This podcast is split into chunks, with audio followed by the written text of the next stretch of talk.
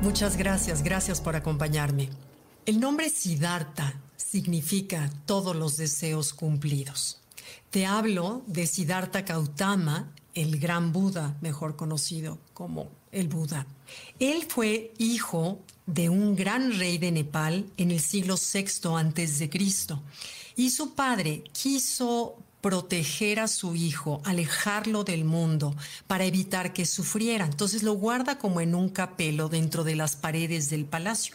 Entonces el príncipe crece rodeado de un ejército de sirvientes, rodeado de jardines y de flores. Hasta que un día, cuando se hace adolescente, como buen adolescente, le da la curiosidad de ver qué hay más allá de las paredes, que quiere conocer a la gente que, a la que un día va a gobernar. Entonces convence a su cochero para que lo lleve a escondidas de su padre más allá de las puertas del palacio. Entonces, bueno, con lo primero que se topa es con un viejo que cojea y se queja. Y como él no conocía el sufrimiento, le dice, oye, ¿por qué se queja? Y le dice, Su Majestad, porque el hombre sufre, está viejo y sufre. Y le dice, oiga, ¿y eso me va a pasar a mí? Sí, sí, Su Majestad, por supuesto, a, a todos tarde o temprano nos llega la vejez. Y así pasa varias horas fuera del palacio en donde descubre la enfermedad, el dolor, el sufrimiento y la muerte. Y le da una enorme tristeza darse cuenta que él no podía hacer nada por ayudar a las personas en realidad. Él no podía darles nada para regresarles la salud, la vitalidad, quitarles el sufrimiento. Entonces le da una gran frustración de darse cuenta de que para qué sirve ser todopoderoso como lo era su padre si no encontraba algo más allá que le diera sentido a todo eso, sino todo carecía de sentido. Entonces un día, al poco tiempo de esto, este joven decide escaparse del palacio para siempre. Se va a pie y en el camino se despoja de su manto hecho de, tela rica, lo tira al suelo y decide continuar su camino a pie hasta que encuentra a un grupo de monjes ascetas y decide unirse con ellos. Entonces pasan muchos años en las que Siddhartha Gautama conoce el sufrimiento en extremo, se priva de todo tipo de placer sensorial, pero al cabo de los años se da cuenta y de sufrir mucho, se da cuenta que el sufrimiento en sí tampoco era el camino para despertar. Entonces decide regresar a comer y a beber y se da cuenta que quizás la respuesta estaba en encontrar un camino medio es decir, entre el caos y el orden, que la vida solita en sí, no necesitamos buscar el sufrimiento porque la vida sola nos va a mandar a cada quien las lecciones que necesitamos aprender y que no necesitamos exagerar en buscar el sufrimiento porque solito viene.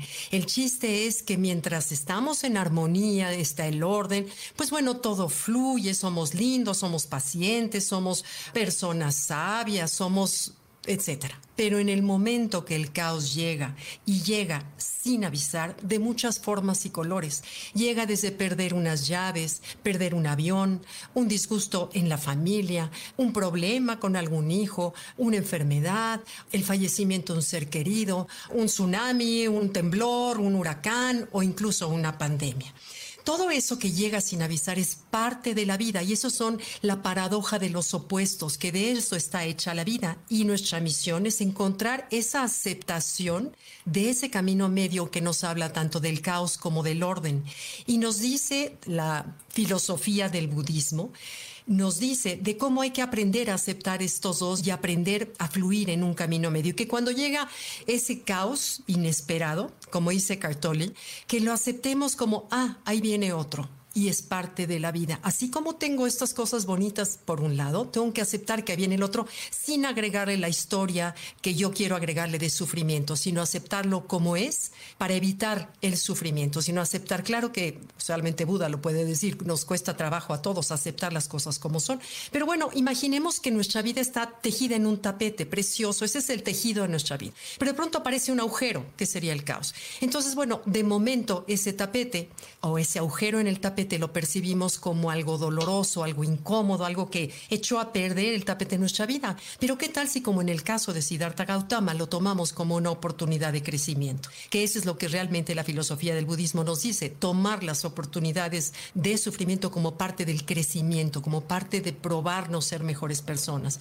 Entonces, ese agujero podemos verlo también como eso bueno dentro de lo malo. ¿Por qué? Porque si bien echa a perder el tejido del, tapete de nuestra vida, por otro lado nos abre una ventana a una espaciosidad maravillosa que es la conciencia, que es el amor, que es incluso voltear a ver ese vacío con el cual estábamos llenando nuestra propia vida y que estaba carente de gratitud, de pasión, de aprecio. Entonces, veamos dentro de lo malo, lo bueno, como lo hemos hablado en muchas otras, otras ocasiones, dado al año y cacho que hemos estado viviendo todos en pandemia, con distintos niveles de sufrimiento cada quien.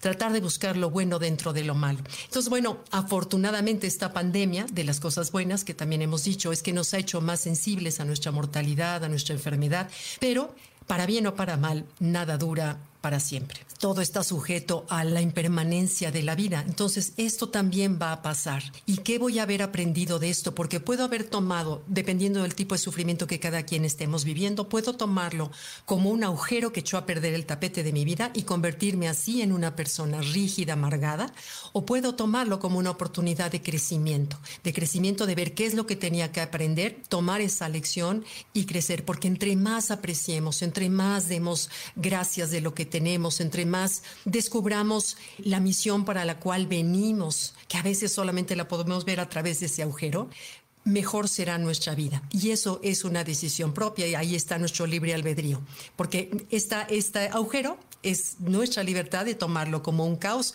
o como parte del orden de la vida. Bueno, pues muchas gracias. Veo aquí a reojo todos sus comentarios que pasan rápidamente en mi pantalla. Gracias. Bye.